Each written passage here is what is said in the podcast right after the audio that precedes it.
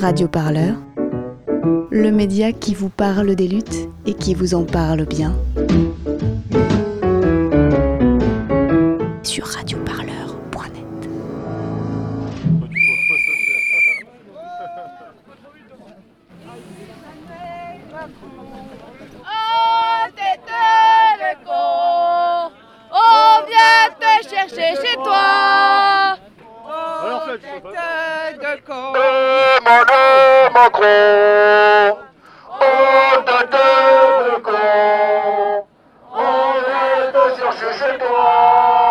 C'est quoi votre prénom? Fabrice. Fabrice. Ok, et Fabrice, du coup, vous avez fait quelle manif où euh, ces derniers temps? La première, on l'a fait sur des ronds-points. La deuxième, euh, je l'ai fait sur, euh, sur Paris, le 24 novembre.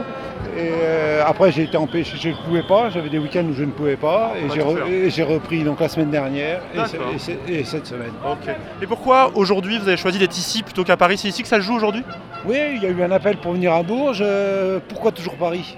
Il faut quand même dire quand même qu'on débat aussi beaucoup pour les, pour les gens de- des campagnes. C'est quand même nous les plus défavorisés par rapport à Paris. C'est un mouvement français. Un mouvement français. C'est pas un mouvement parisien.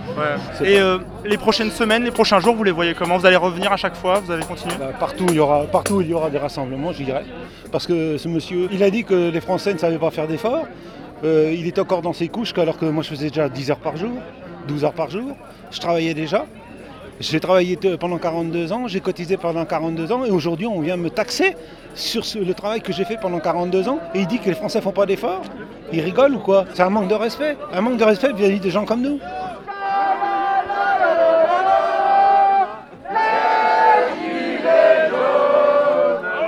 Et pour le C'est quoi vos prénoms? Léa. Et Clara. Vous êtes euh, lycéenne ici à Bourges? Oui. Oui. Alors j'ai besoin de votre expertise d'habitante de Bourges, moi je suis de Paris. Est-ce que vous là, on vient de marcher, on a fait quand même pas mal de, de petits kilomètres là depuis le début. C'est une belle manif, c'est une manif que vous voyez régulièrement. Vous, le- vous la sentez comment cette manif? Personnellement, je la sens plutôt bien, mais c'est pas non plus. euh, Il y a un peu de monde, c'est sûr, ça change de ce qu'on avait d'habitude, parce que sur les salles, les manifs de Gilets jaunes qu'il y a eu à Bourges, l'instant, il n'y avait pas beaucoup de monde. Il y a un peu plus de monde que d'habitude, mais c'est pas non plus une grosse manif. On a eu des manifs beaucoup plus grosses, par exemple avec les retraites, où il y avait plus de 10 000 personnes qui se réunissaient à Bourges. Il y avait aussi beaucoup de jeunes et de personnes un peu plus âgées qui s'étaient mobilisées et, euh, facilement. Et là, autour de vous, vous essayez de mobiliser, vous en parlez à vos camarades, à vos choses, on en parlait tout à l'heure. Oui. Oui, oui, mais euh, c'est très mal vu, comme on dit, par euh, souvent les, les jeunes de notre âge qui ne se sentent pas concernés, tout ça. Et puis aussi parce que depuis qu'on est enfant, nos parents, quand on parle politique, euh, ils nous disent c'est chiant la politique, ça te concerne pas. Du coup, ils restent dans cet état d'esprit où euh, la politique c'est chiant. Enfin, à chaque fois que je parle politique, c'est oh mais tais-toi, t'es chiante avec ça. Ici, là, à Bourges, euh, c'est la première fois qu'il y a un appel comme ça à centraliser à Bourges. Quand vous l'avez vu passer, je pense sur les réseaux sociaux et tout, euh, comment vous l'avez ressenti? C'est un ami qui me l'a dit au lycée. Et au début, je qui rigolait parce que je me suis dit bah Bourges quand même. Enfin, quand je parle de Bourges, quand je vais à Paris, personne connaît Bourges. Et là, bah si, ah bah si, il y a du monde au final, mais. euh, après, le premier truc en rigolant, c'était euh, oui, bah, de toute façon, s'il y a des casseurs qui viennent, faut pas se gêner. Bourges, il y a que des pavés, il y en a, mais partout, donc ils seront contents. Mais euh, au final, non, ça va. Parce qu'on voulait un truc pacifiste et euh, c'est pacifiste. On a quand même pris des trucs au cas où on se fasse gazer, mais on n'a pas non plus envie de se faire euh, gazer. C'est un peu dommage. En fait, si c'est juste pour le voir, voilà. Ah il est ouais, tout mais- en bleu, il a un casque bleu, il a un bouclier. Voilà. Ils sont tous pareils Ouais. Et, et ils ont un autre point commun, il n'y a pas de cerveau en dessous et du coup euh, ils ont tendance à tout prendre pour de la provoque. Et ça c'en est en plus. Ah oui déjà? Bah oui regarde. Je m'appelle Fabrice.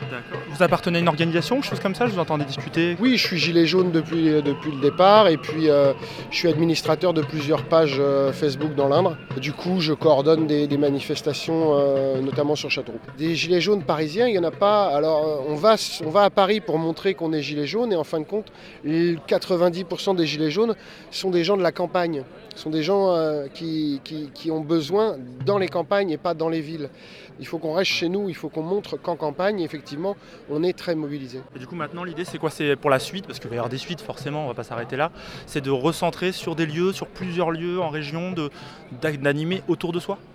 Alors j'espère, j'aimerais bien qu'on continue euh, dans, dans cette, euh, dans cette lancée-là, qui est euh, effectivement de choisir des villes en province qui sont importantes pour leur région et pour leur département et réussir à faire des manifestations comme pour l'instant, hein, c'est-à-dire pacifistes, calmes, où les gens sont là et, euh, et en nombre pour réaffirmer et recentrer un peu les, volontés de- des Gilets jaunes. On- n'est pas des casseurs, on n'est pas des gens violents, on est là pour manifester pacifiquement.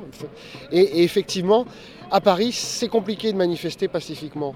Donc ça ne sert plus à rien d'aller à Paris. Tout le monde a passé une bonne journée, je pense. Voilà, donc on peut dire à Madame la préfète que c'était pas la peine de paniquer. Tout se passe bien, on n'est pas des sauvages. Au niveau euh, de ce qui va continuer, parce qu'il y a beaucoup de gens qui se posent la question comment ça va se passer par la suite. Il y a un référendum des percepteurs, je ne sais pas si vous en avez entendu parler. Le référendum des percepteurs, c'est un truc où en fait on va voter en tirant de l'argent.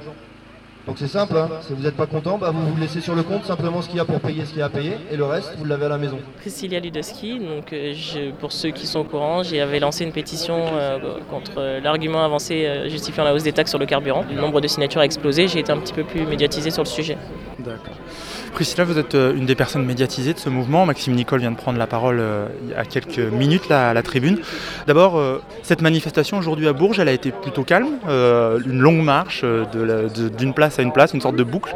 Ça ressemblait presque à une manif syndicale classique. Est-ce que c'est une bonne chose ou c'est une mauvaise chose? C'est vrai qu'aujourd'hui ça s'est bien passé. Alors euh, il était prévu qu'on ne puisse pas accéder au centre et on n'a on pas été au centre. Il y a quelques personnes qui se sont dirigées vers le centre à leur propre initiative. Voilà, c'est ça. Donc forcément, je pense que l'accueil a été pas très sympathique puisque c'était interdit d'y aller. Et effectivement, c'est euh, une belle action et c'est une réussite, je pense. Alors ensuite s'ouvrent euh, les prochaines semaines. Euh, Certains genres de personnes se disent déjà la semaine prochaine, c'est un peu devenu une formule rituelle. Euh, Il y a plusieurs appels différents, des chaînes humaines, des organisations, des Maxime Nicole a appelé à retirer son argent des banques. Vous, comment vous le sentez ces prochaines semaines? Où vous serez Et pour vous, sur quoi faut appuyer pour que ce mouvement continue à porter? Alors, euh, la forme, c'est bien. Le fond, c'est quand même aussi euh, le cœur du truc. Donc, si on peut euh, essayer de travailler sur du tractage et de la communication dans les jours à venir, on, a déjà commencé et on espère pouvoir continuer, mais de manière plus coordonnée.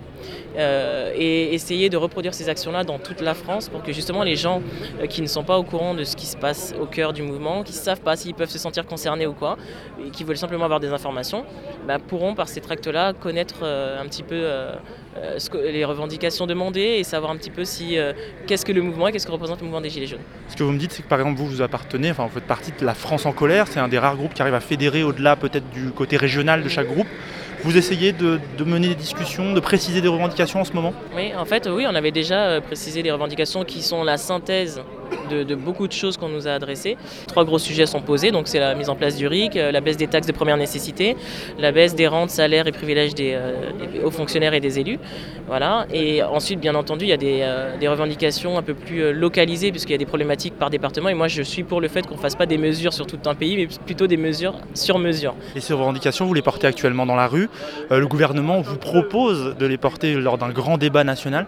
Est-ce que ce cadre pourrait convenir ou est-ce que d'ores et déjà il pose question? Bah, il pose déjà question puisque euh, on a annoncé qu'on avait été euh, contacté euh, par la présidente de la commission nationale du débat public. Madame Jonot C'est ça, qui nous avait proposé un rendez-vous, ça devait se faire hier. Euh, le rendez-vous a été annulé. Voilà, euh, en disant que la commission s'était retirée de la coordination du grand débat.